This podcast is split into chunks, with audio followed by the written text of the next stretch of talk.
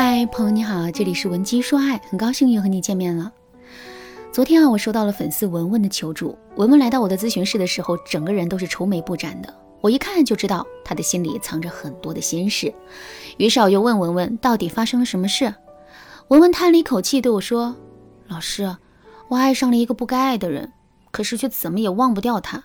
现在我的心里真的很痛苦，您说这可怎么办呢？”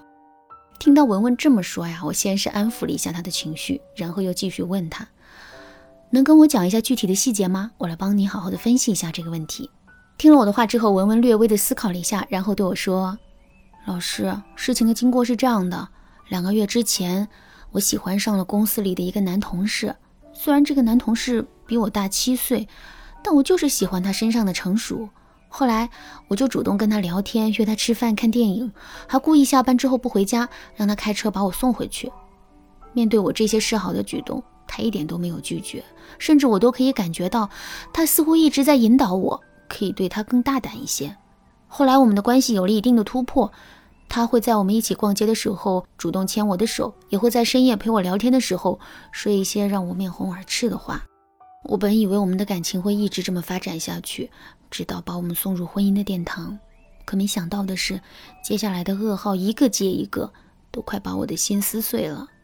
第一个噩耗是，我在无意中发现他竟然早就结婚了，还有一个两岁的儿子。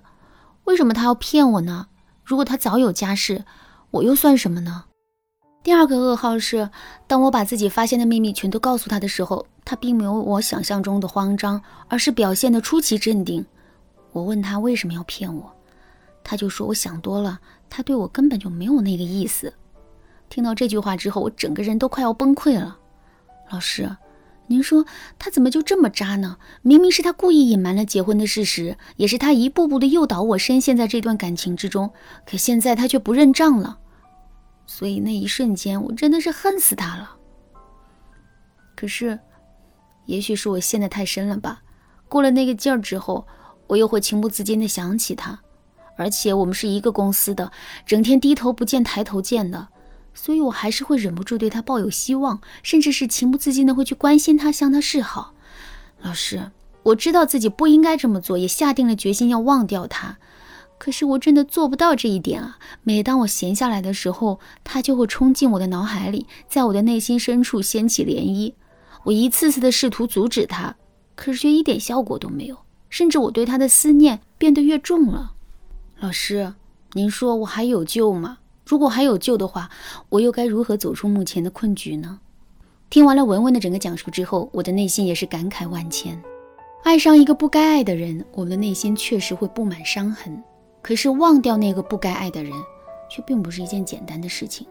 这是因为我们谁都不愿意承认自己的失败，尤其是在一段感情之中，即使我们明知道对方是渣男，也还是会对他抱有一丝希望。那么我们该怎么才能改变这样的现状呢？下面我来给大家分享三个实用的方法。如果你想在这个基础上学习到更多的方法，也可以添加微信文姬零六六，文姬的全拼零六六，来预约一次免费的咨询名额。好，我们来说第一个方法，不要克制自己对男人的思念。在心理学上有一个白熊效应，白熊效应源自于一个实验。假设我在你面前放了一张白熊的卡片，然后我告诉你。不要想起这张卡片，不要想起这张卡片。三分钟之后，你脑海中的画面是什么呢？